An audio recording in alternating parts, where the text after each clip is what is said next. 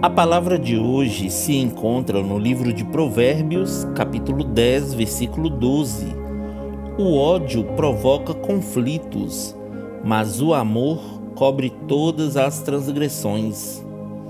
Olá, meus irmãos, a paz do Senhor. A palavra do Evangelho de Cristo é o amor, queridos. Quem não ama não conhece a Deus, pois Deus é amor.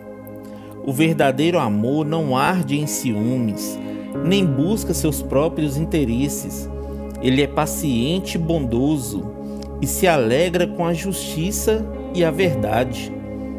É este amor que foge dos conflitos e encobre todas as nossas transgressões.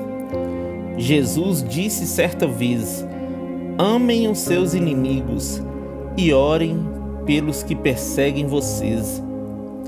Que nós não sejamos como Caim, que era do maligno e matou o seu irmão. E por que o matou? Porque as suas obras eram más e as do seu irmão eram justas. Essa é a mensagem que vocês ouviram desde o princípio que amemos uns aos outros assim como Deus nos amou. Amém? Que Deus abençoe você, sua casa e toda a sua família.